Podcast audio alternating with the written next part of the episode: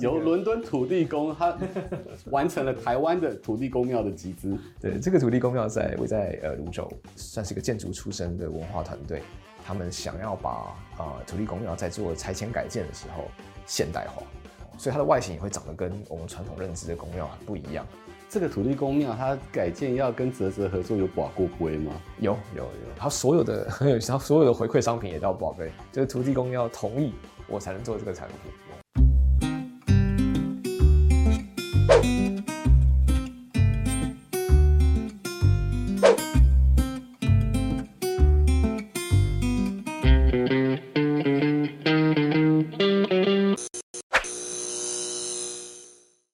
看 Talk 一杯，在现在这个社会，其实大家有很多的年轻人或者是中年想要二度创业，在很多的新创领域当中呢，其实群众募资成为当代的一个显学啊。那这个群募平台其实现在在台湾是雨后春笋，究竟这个群募平台是怎么运作，怎么样为所有的项目能够募集到资金？其实今天我们非常开心的邀请到了泽泽的创办人徐正来到现场，为大家。不只是介绍泽泽在做什么，还有整个群募平台它现在是怎么样的运行。让我们欢迎徐正。嗨，大家好，谢谢。呃，有这样的这种机会可以上这个节目，这样我是泽泽共同创办人，我叫徐正。对，你的名字是这个名正四方，但是他刚才在我们开录之前有跟大家分享说，你算是新创圈里面 speech 比较温文儒雅的。呃，温文儒雅太可惜，就是我的声音真的比较小，我从小就。呃，是那种上台报告后面人讲不到，呃，听不到声音的那种类型。怎么样的声量加大？我们要透过 talk 一杯，边喝边聊，希望能够让你再嗨一点。好，好，这个就让我来先为你服务，这个直接开瓶，对，然后呢就请尽情的畅饮，来吧，我们先来干一下，欢迎光临，谢谢哥。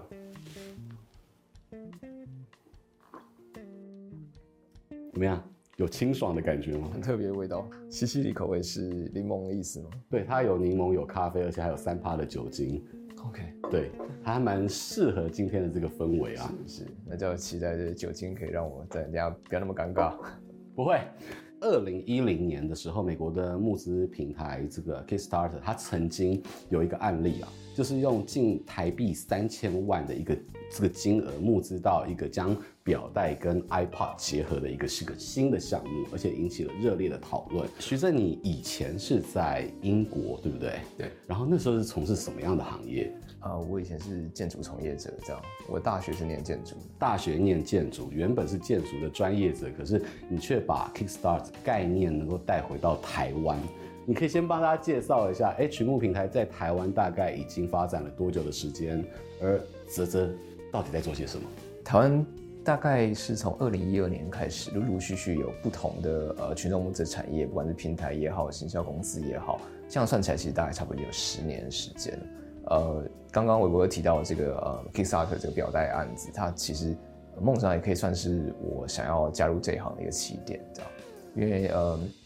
就像我们之前刚提到，我我之前其实是个建筑从业者，所以呃，我这一生对于自己的职业想象，在那个时间点，其实我就觉得啊，我可能这一生都会是个建筑师。但是我觉得可能也许是机缘吧，那个时间点刚好我是在英国工作，就是我毕业之后留在那边工作。所以呃，每次工作的时候，当有一些呃案例我需要去做研究的时候，我就在网上找到 Kickstarter 这个网站。那个时候刚好就是有一群民众啊，想要把自己的住宅的社区花园做改造。我发现说，哎，原来民众当自己有这样子想要改善自己居住品质的生活的时候，他可以透过这个平台啊，PO 上一支影片跟大家介绍说，也许我们今天大家都一起拿一点钱出来，这个花园将来有一天可以成为你我的呃家庭。那时候想说，哇，这这是一个好神奇、好特别的网站。那嗯，但是过了一阵子之后，呃，因为我在英国待时间比较久了，那呃，我常常就跟人家说，我戏称自己是呃，就所谓的伦敦土地公，这样，因为我在 伦敦土地公，对，我在伦敦一待，你在伦敦哪一区最熟人？因为伦敦待太久了，所以很多呃身旁的朋友哦，就是亲友，只要可能认识的人，不管是朋友也好，不管自己的晚辈也好。啊、来到英国啊，可能因为知道哎，徐峥在这边待一段时间，就会发个信息跟我说啊，拜托你帮我照顾一下这个朋友。也因为这样，就是认识了非常多啊、跟我很类似，就是想要来英国，不管学设计或是在这边呃工作。那因为这样，我认识很多做产品领域的人之后，呃，我就发现一件呃一两个现象哈。第一个就是，哎，这些台湾年轻人他们就是想要待在国外啊，比较少想要回到台湾。那他们其实都很有才华，做事情也都很有趣。那我就会想说，如果大家就这样都待都待在海外，那台湾的生活什么时候才会有趣起来？对，就是对我们当然很希望这些人能够呃带着自己想做的事情，带着自己的创意就回到台湾去这样。那第二件事情是我发现，呃，这些人踌躇不前的，其实一个共同的原因都是因为，所有想要做产品或想要做呃把一个 idea 实现的人，他背负的风险其实有时候是超过我们想象的。资金 funding 是对，呃，我也很深刻，就是其中一个我认识的年轻朋友，他从英国回台湾的时候，他办了一个火锅趴，把大家说这个同领域人都找去，然后他拿出大很大量的 T 恤啊，呃，他做了手工的钱包啊。票卡夹，然后就这样分送给大家。然后我想说，你怎么会这么多的东西？他说，哦，因为我以前在英国的时候，就觉得我自己想把我自己的呃设计变成这样的产品啊，拿去市集卖。可是他一做，就是那个最小量可能要三百五百。那如果卖不好，就是有一大堆库存堆在房间。而且他的那个资本要自己承担。是，这些下单钱当然就是自己先付了。那在市集上卖没卖掉，就是完全看你的运气或本事。那时候就惊觉到说，哇，原来有这样子的一个呃。创作形态跟我是完全不一样的。这些人是不但要自己画图、自己做出产品，还要自己付钱。哦，那这个呃高风险的过程是蛮多人会犹豫到底要不要真的踏入这一行，要不要去呃实现自己的设计的一个。这个是痛点，你要解决大家的痛点。对，可以这么说。所以那个时间点刚好二零一零年底，就是刚刚提到的这个案子诞生。这样，那这个案子出现的时候。对于可以说是呃全世界做产品设计的人都是一个很震撼的消息，因为以前你的想法是比较固定的思维，就我刚刚前面讲，你要先花一笔钱把模具做好，把产品生产出来，然后再拿去市场上卖。但这个 Lunatic 这个表表带呢，它是呃直接把自己的 idea，然后用草图、用模型的形式展现出来，他用一个他打造的模型向大家说明他想要做这个产品的概念。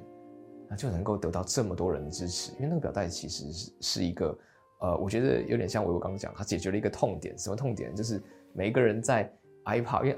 你知道 Apple 的产品就是迭迭代很快，对对对，只是单纯的这个设计师想到说，哎，iPad 那种它既然有那个表面的功能，就是它可以把它用替换成各种不同的艺术表面。所以，到底我们能不能把它变成一只手表？所以，它打造了一个橡胶表壳，可以堪称是，也许是全世界第一个把它变成智慧型手表的概念的的原型。对对，这个范例启发了很多的设计师，觉得我是不是也能够效仿？我把我正在开发的过程放到 Kickstarter 来。这是一个很好的概念，而且它是在国外已经成功了。可是你要回到台湾本土，而且要引进到本土市场的时候，你那时候做了什么努力，跟遇到了什么困难？呃，坦白说，我一开始的时候，我确实呃做这件事情的第一个想法是，我身边有这么多的想要把创意实现的人，那我能帮到他们什么？对，所以一开始真的做这个平台的初衷是为了自己的朋友而做的。那我蛮好奇的，就是说，要一个团队跟一个项目在什么样的情况之下，他要发动群众募资啊？这个其实有一个哦，因为刚讲已经十年了嘛，它其实有一个蛮有意思的进化一个变化过程。呃，最开始的时候，当然大家很直觉想到都是缺钱的人，对，因为传统的资金管道，你呃，就是在经过你知道零八年的雷曼兄弟事件之后，整个世界。呃，整个金融世界对于投资这件事情越来越保守，所以这个过去你可能跟银行贷款蛮容易的，那现在可能相对变得比较困难。所以，呃，缺乏资金的人是最开始受群众集资在照顾的这一群客群。那后来，当因为群众集资逐渐的验证了这个商业模式，它有呃超越就是单纯只是帮大家集结资金的一个市场价值。它的第二个显著价值是帮大家评估风险。就是我刚刚前面提到，就是呃，如果你今天要一开始就要做五百一千个产品，那是一个独自承受，其实压力蛮大的。对对，没有错。那如果今天你能够群用集资，率先的知道市场上有多少人对这个产品有喜好，那你就可以评估你一开始的制造量，而且就是可以帮助大家避免掉坑啊，啊对不对？这是一个很容易在产品开发之间的盲点了，因为没有一个人不爱自己开发的东西，坦白说，因为这是你自己创造的 baby 嘛，那你当然会对它充满了期待跟想象。对，所以很多时候它其实是一个相当理性的调查行为。我们都常说，就是市场调查，它最大的难处就是在于你永远不知道你调查对象会不会说真话。对，因为你今天把他拦下来，哦，你跟他说，哎，我希望我希望你填一份问卷。那他很有可能很多原因，他基于他的礼貌，他不想要让你觉得受伤，他可能跟你说我很喜欢这东西。可是会不会买这件事情是最一翻两瞪眼的？所以要不要出钱才可以测出真正的市场喜好度？可以这么说。我蛮好奇的，就是说，好，你现在这个项目它有了募资的需求了，接下来它要走过哪些门槛或者是进程才能够真正立项到最后成功？首先你要确认你要实现这个 idea，你有技术力可以做它啊，不管是要做产品。你要办活动，你都可能要有相关的专业知识跟经验，核心能力你才能对你才能做这件事情。所以前面的筹备期是很重要。你要在这筹备期中评估自己有能力做这件事情之外，你也要评估这件事情真正的资金需求。如果有一些人没有充足的经验，他资金需求会乱开，他可能会过度有信心，他可能喊一个很少的数字。他必须要一个真的很实际做好了研究跟调查之后，这个第一阶段才算完成。那第一阶段完成之后，来跟我们提案的时候，我们也会去看说，那你有没有具备你刚刚第一阶段我们提到这些所有的核心技术力跟你的团队成员？那你的资金评估是不是合理的？如果这一切都 OK 了，那接下来才会进入到第二跟第三个阶段。第二阶段是对于自己的呃募资专案的一个预热期，我们称之为一个预热期。预热就是说，你看你在你在跟烤箱一样，你要烤东西，你当然是要先预热，这温度准备好了，你进去这个成果才会漂亮，才会有效率。第三就是当然就正式上线了，正式上线之后就是透过这些图文素材来展现，然后把大家吸引到呃这个页面来看的你的你的 idea，然后最后可能就可以得到一些赞助跟支持。哦，这是大家最常看到就是二三这两段，可是还有一个第四段，就有时候会被大家忽略的，就是说呃你在一个专案完成之后，你并不是你的群众集资已经结束了，你还有一个回馈你承诺的这个阶段，对，所以。你刚前面第一阶段，呃，下了功夫越足，你的第四阶段就会越顺利。在这十年来当中，你有没有几个印象最深刻？你觉得哇，完成了非常兴奋，而且可以值得拿出来就大书特书的项目？呃，当然有，当然就是。我知道也许不是能有那么多人关注到这个案子，但是我自己因为是建筑空间案子，我觉得很酷。这个案子是个土地公庙，土地公庙，对对对，它是由伦敦土地公，他完成了台湾的土地公庙的集资。对，这个土地公庙在位在呃泸州哦，那它新北市是它是一个算是一个建筑出身的文化团队，他们想要把啊、呃、土地公庙在做拆迁改建的时候现代化，所以它的外形也会长得跟我们传统认知的公庙很不一样。它加入了很非常多现代建筑的语汇在里头，哦，它的柱子会有高高低低的，不是像那种传统很方方正正，大家可以想象这种对于庙的印象。它有几何美学吗？哦，它还有流线型的屋檐，你可以想象，因为它是土地公庙，它不会像产品一样，就是说，呃，我今天买了什么东西，然后就会寄到我家。但你这超越了以前我们对于庙是都是那个香油钱大德会在柱子上面留自己名字，这是另外一种概念。但是我觉得这就是有趣啊，这是一个混声，就是那些呃支持这个信仰本身的传统族群，他们仍然会支持这个案子。因为对他们来讲，那个对，就是留下自己的名字上面，柱子上面有自己的名字这件事情，在香炉上刻自己的名字，在地砖上说这块是我认养、我捐赠的，这个东西还是存在的，这个文化并没有消失。可是因为透过这个现代的语汇，它可以产生一些新的 IP 效果，它交换到了很多新一代的族群来关注这个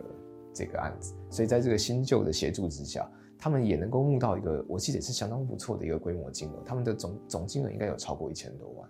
这个案子有趣，就在于你在过程中可以看到，它它分三个阶段，每一次他们有一笔新的资金之后，他们就会有一个新的里程碑。像前阵子在他们的募资期间，他们就正式办了一个开工的仪式。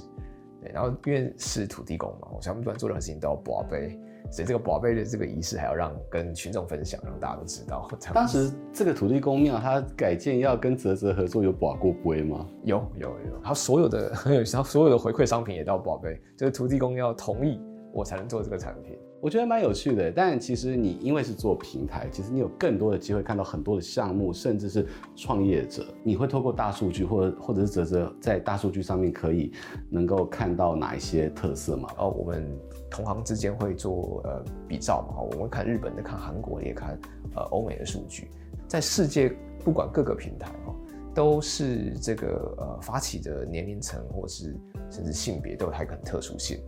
但在台湾，这个相对的更加的多元化。对，我们自己，我觉得是我们是一个很特殊的市场。呃，举个例子来说，在尤其是欧美的的群众集资平台，你会觉得非常非常的偏向某几种呃科技类型的很酷炫的东西的，好像一定非常要让大家觉得印象深刻、很哇哦的的 idea。在台湾，很多时候很生活化的事情也会成为我们的一个有趣的创业命题。比如说呃做食物的，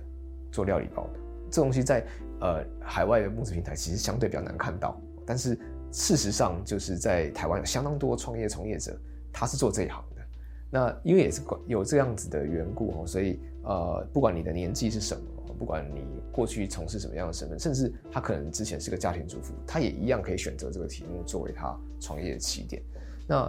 有这样子的一个背景在，让整个群众募资就是会有比较更多元的提案人来参与。所以这是真的是蛮特别的。但是我觉得包含了你自己在创业，创业有很多是你无法去预测的。这十年来，你创办了泽泽，跟当初你起心动念。的这个单一的这个目的，到现在你有什么是意想不到的获得吗？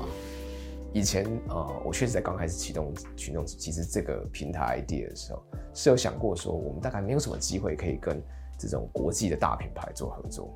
但是，也许是因为我们有成功的让这个平台，而让这些品牌意识到，我们这个平台会集结了一些对于有趣创新的产品有高度兴趣的族群。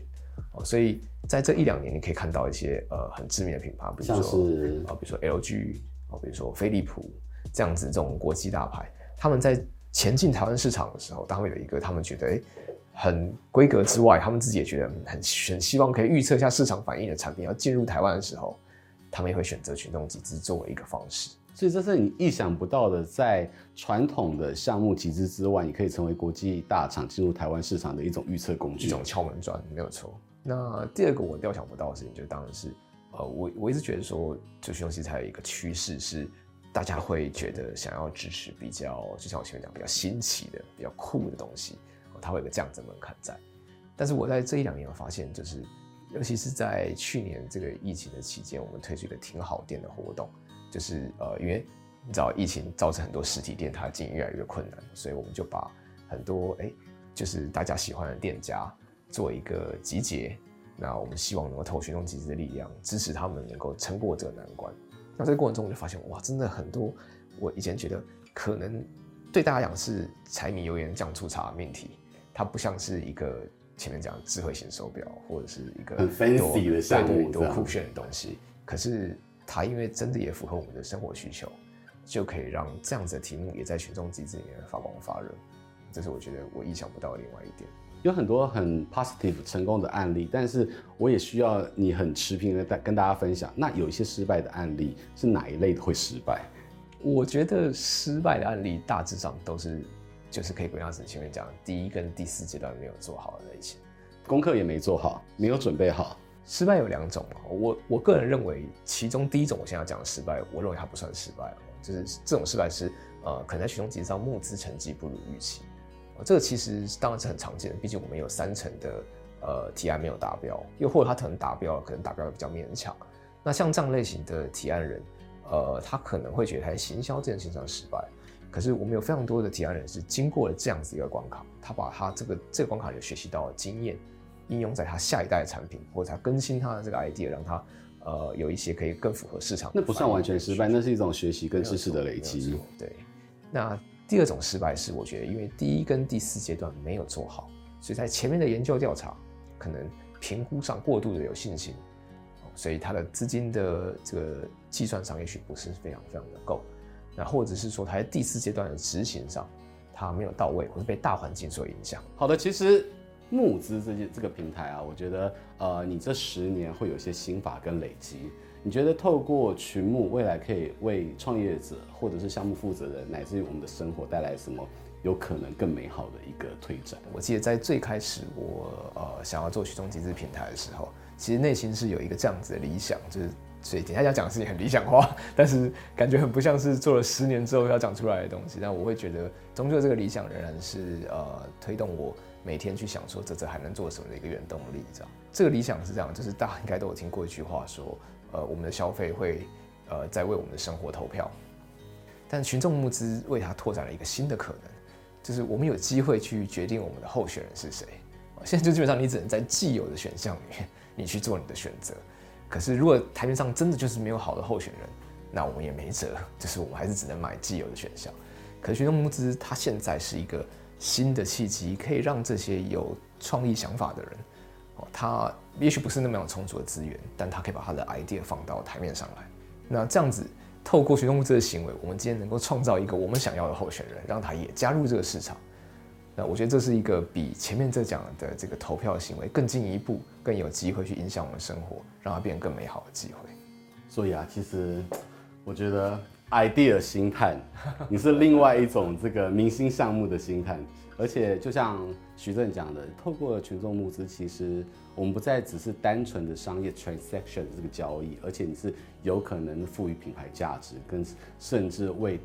你未来的生活产生新的定义。是，再次感谢徐正今天来到现场，然后我们也啊，不只是知道泽泽在做什么，也知道群众募资其实它是深深的影响了我们生活周遭一些你原本没有发现到的项目。进而未来把大家进到一个新的、更美好的生活。是，谢谢徐正今天来到我们的节目，也谢谢大家今天的收看，也记得要持续收看 Momo TV 七十五频道，还有订阅我们的频道，按赞，开启小铃铛，就让我们 Cheers，然后跟大家 say goodbye，谢谢，谢谢。